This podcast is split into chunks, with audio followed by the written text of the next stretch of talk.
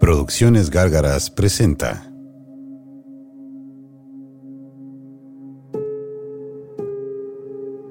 De diario en diario.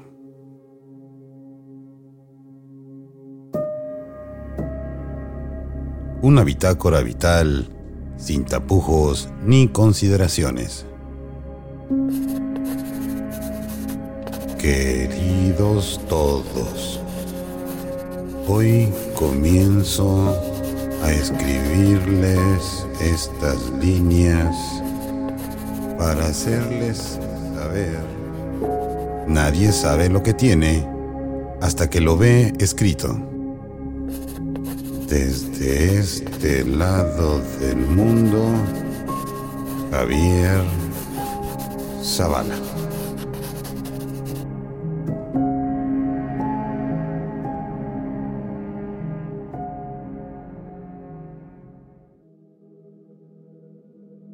Hubo dos eventos que me perdí estando fuera de Guadalajara, los dos por viajes muy distintos.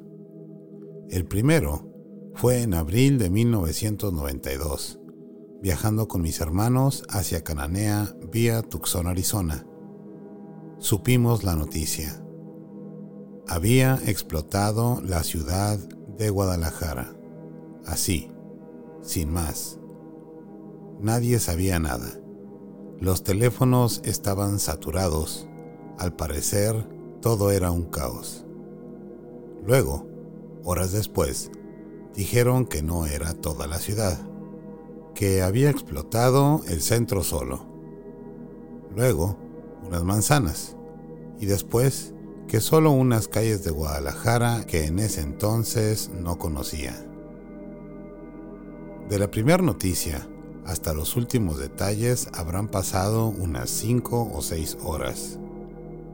El no saber si en ese Guadalajara explotó se encontraba alguien de mi familia era aturdidor, y más a los 15 años. Explotó Guadalajara y yo no estaba ahí. La primera vez que nevaba, después de más de 100 años, tampoco estuve ahí. Todo mundo recuerda cómo es que nevó en ese día, cómo todos tenían frío, cómo es que la ciudad se vestía de blanco y yo no estuve ahí para verlo. Ese fue un 13 de diciembre. Lo recuerdo muy bien, porque en esa fecha estaba en Guanajuato, viendo cómo caía un aguanieve sin chiste, con mucho frío, y persiguiendo un imposible que en ese momento pensaba no lo era. Nada fue bueno en ese viaje. El hostal que pude pagar no tenía calefacción y lo único que oía era una pequeña radio que me había llevado de la casa en caso de necesitarla. Para mi infortunio, ese año también comenzaba el teletón. El espectro radiofónico estaba ocupado en todos lados por la transmisión del mismo. No podía ser peor. Me cargaba el frío porque el cuarto que obtuve en realidad era una covacha de un hostal de 50 pesos la noche, que tenía un baño comunal, con una pedacera de periódico en una canasta que decía no lo tire al excusado. Perseguía a una chica que no me pelaba, y en Guadalajara estaba cayendo un nevadón de aquellos. Mientras yo estaba en Guanajuato, empapado de aguanieve que no llevaba de seguro no más de 30 años sin caer. Siempre me he preguntado qué había sido de mí de haber estado en Guadalajara cuando las explosiones o durante la nevada. ¿Qué fotografías hubiera tenido de la blancura de las calles nevadas o de la lucha por trabajar más rápido moviendo escombros para rescatar a alguien?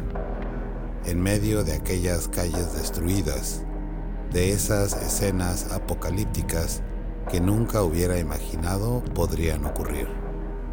Y sucedieron, pero sin mí. No pocas veces, en mis subsecuentes viajes, salía de la ciudad pensando en qué calamidad iría a suceder en mi ausencia. La ciudad era por lo general aburrida, pero tenía la fijación de hacer algo diferente solo cuando salía de viaje. De los dos eventos, tengo un par de recuerdos accesorios que poco tienen que ver con los de Guadalajara. Del primero, recuerdo la historia del taxista que nos movió en la ciudad y que nos llevaría a la central de Greyhound. Era un veterano de Vietnam, latino, ansioso y temeroso de los sobresaltos. Del segundo, recuerdo el amanecer al día siguiente, después de estar despierto toda la noche pensando en las razones por las cuales mi chica habría decidido terminar conmigo lejos de casa, rodeada de su familia en una ciudad tan fría. Nunca pude adivinar la trivia.